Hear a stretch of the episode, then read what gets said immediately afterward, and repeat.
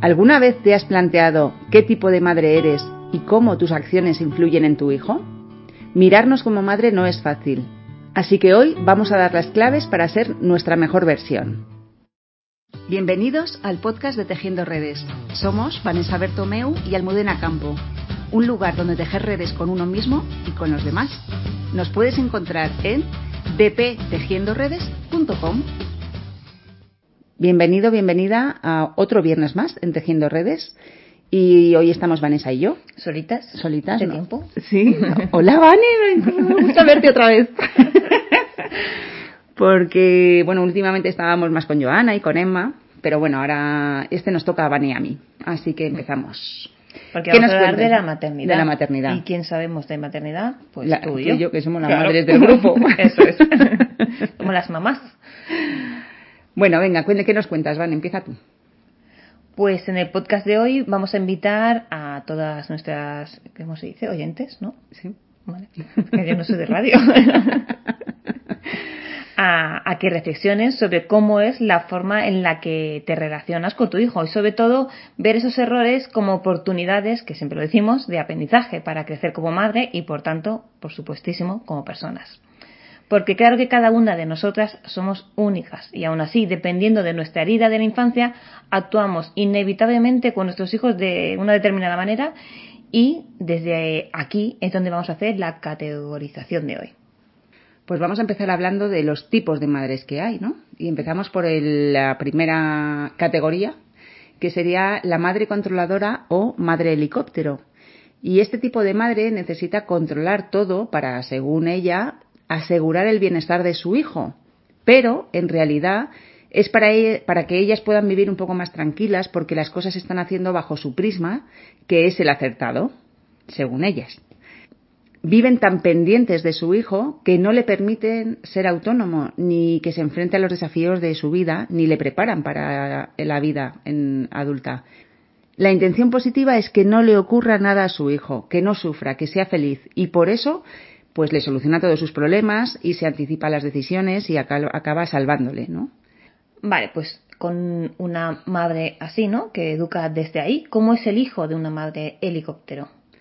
Bueno, en este tipo de crianza, además de fomentar una baja tolerancia a la frustración, pues fomenta hijos que se sientan incapaces, son poco autónomos y bastante dependientes, por lo que cuando sean adultos no tendrán herramientas para la vida, porque nunca las ha podido poner en práctica, ni adquirir, ni desarrollar, porque siempre se lo han solucionado todo. Vale. Y ahora nuestro consejito a la madre helicóptero, ¿no? ¿Cómo puede trabajarse su interior?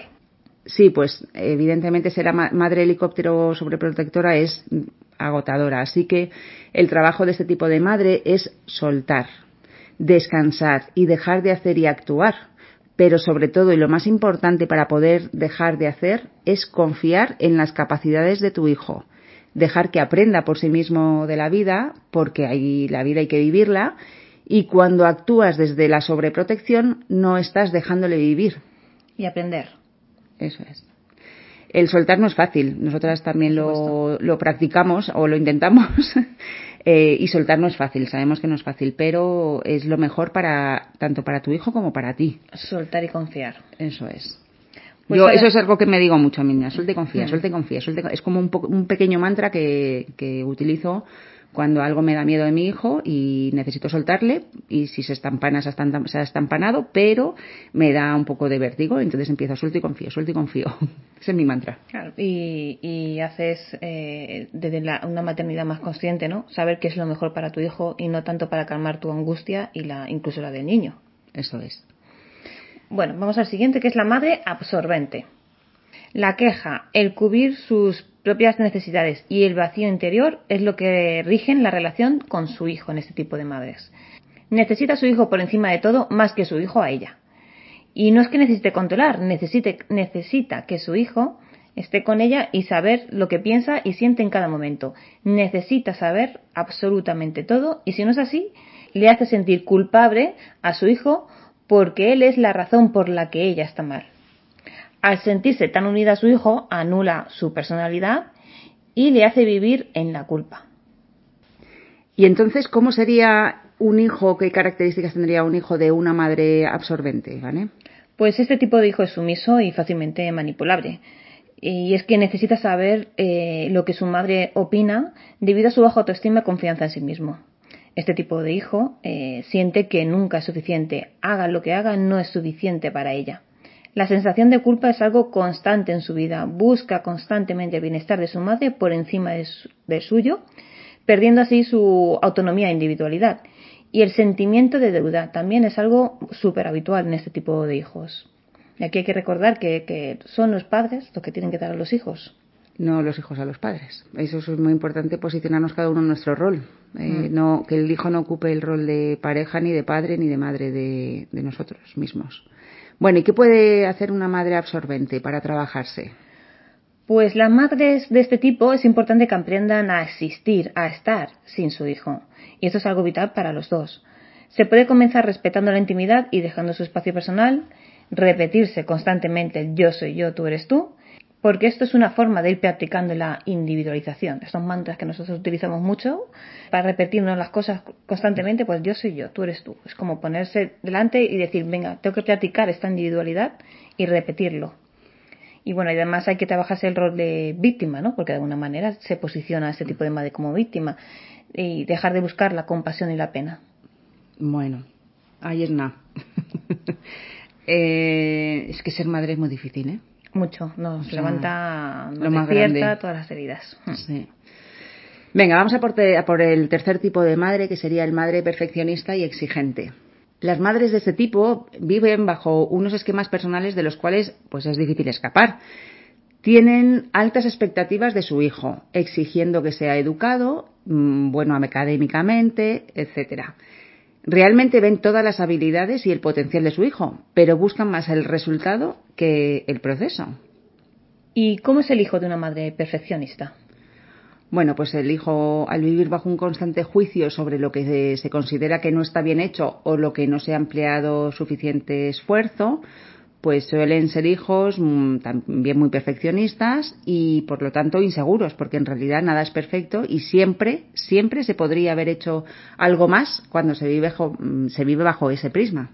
Y para una madre perfeccionista, trabajarse interiormente significaría aprender a vivir en equilibrio con la exigencia que se pone sobre su hijo, pero sobre todo bajar la autoexigencia Flexibiliza la mirada hacia tu hijo y míralo tal y como es, no como te gustaría que fuera. Y mira cada fracaso, pues como siempre decimos, como una oportunidad para crecer y de aprendizaje. Bueno, esto es en común en todos los tipos de madre, ¿no? Sí. En dejar que fracasen, que se caigan, que aprendan, que poner el foco en la solución y no en lo que en el castigo de lo que han hecho ni en lo que y el aprendizaje que van a tener a partir de eso. Eso es. Y, y claro, más de una dirá, vale, pero es que lo repite, claro, es que se tiene que caer una, dos, tres, cuatro, cinco y seis veces para aprender las cosas, como tú seguramente te pasa en tu vida. Sí, yo siempre pongo el ejemplo en los talleres o con pacientes, siempre pongo el ejemplo de, de cuando un bebé que está gateando y empieza, empieza a andar, pues eh, se levanta y se cae 45 millones de veces y cuando empieza a andar primero es un paso, luego tres, se caen, vuelven a caerse de culo, se vuelven a caer, lloran, se levantan y tú verías alguna madre diciendo, anda, déjalo ya, es que me parece mentira que te has levantado ya cinco veces y te sigues cayendo y no eres capaz de ponerte de pie ni de dar tres pasos seguidos. Eh, pues no. Eh, los hijos para empezar a andar tienen, los, los, niños o para empezar a andar necesitan mm, repetir 45 veces eso, la misma acción, para poder interiorizarla y aprenderla. Y eso nos ocurre también a los mayores. Es lo mismo. ¿Cuántas veces caemos una y otra vez en lo mismo? Sí, sí. ¿Qué dices, anda, que ya me vale? Otra vez. bueno, vamos, a, sí, vamos a seguir con la madre amiga. La relación que mantiene este tipo de madre es de ser como iguales, porque intenta ser la compañera de su, de su hijo. Invita siempre a sus amigos a casa y está con ellos. Le gusta saber sus cosas y se comporta incluso como un adolescente cuando su hijo llega a esta etapa. Le gusta ser cómplice, pero los hijos necesitan una madre, no una amiga. Necesitan complicidad, pero también autoridad para dar sostén. La intención positiva de este tipo de madre es que puedan confiar en ella, ser cercana y entender a su hijo, su mundo. ¿Y cómo sería el hijo? ¿Qué características tendría de una madre amiga? Pues el hijo suele sentirse inseguro, tomando decisiones sin que su madre esté de acuerdo. Y las relaciones con sus iguales suele estar de alguna u otra manera eh, mediada, intervenida con su madre. Por lo que no se sentirá que realmente son sus amigos y no sentirá su independencia. Bueno, y además este tipo de relación donde no hay una autoridad origina una falta de seguridad, de protección, porque alguien tiene que haber para poner los límites que le ayudarán a ponérselos a sí mismos. ¿Y una madre amiga qué puede hacer para trabajarse internamente? Pues por supuesto no quiere saber todo sobre la vida de sus hijos y dejarle el espacio con sus amigos. Es importante para vuestra individualización que discutáis, que opinéis distinto y que haya secretos. Tu hijo tampoco tiene que saber todo sobre ti y tus amigas. Ni tu pareja porque muchas veces se le cuenta a los hijos que estoy enfadada con papá o cuando están separados que tu padre tal o tu padre cual. Pues eh, yo esa parte se las contamos a los amigos o a una madre, pero no a los hijos. Nos tenemos que aprender a, a callar esas cosas.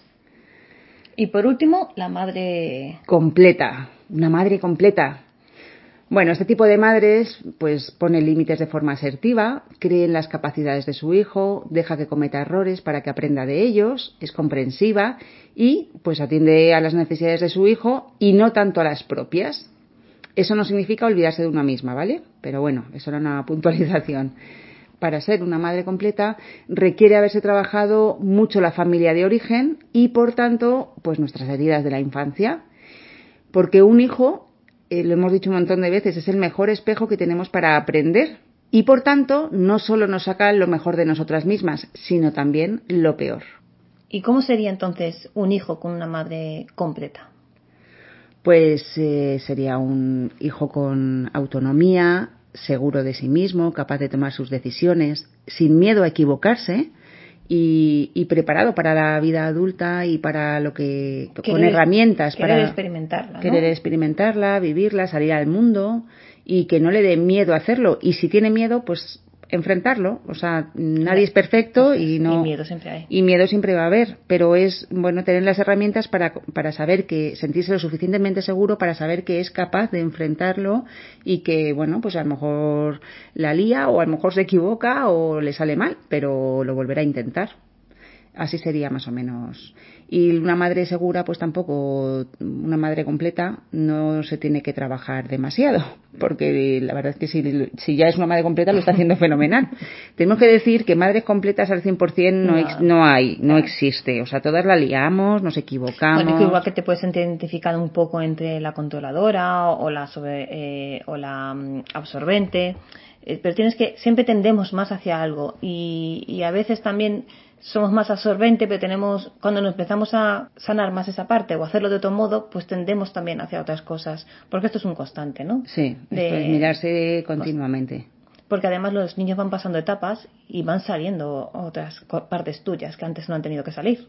También. Eso es. Eso es. Así que no pienses que si no eres una madre completa eres una mala madre, porque no es así. Hay que ser madres suficientemente buenas, no madres perfectas, que entraríamos en la madre perfeccionista también con nosotras mismas.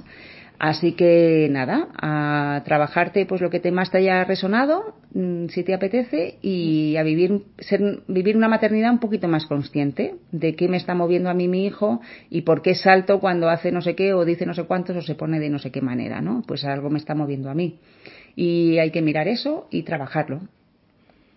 Pues nada, hasta aquí el podcast de hoy. Y esperamos como siempre que te haya gustado y te haya sido útil. Y nos vemos en una semanita. Muchas gracias. Adiós. Chao. Gracias por llegar hasta aquí. Esperamos que te haya sido útil y si te ha gustado, por favor no olvides compartirlo con tu familia y amigos y en tus redes sociales. Nos vemos en el siguiente episodio.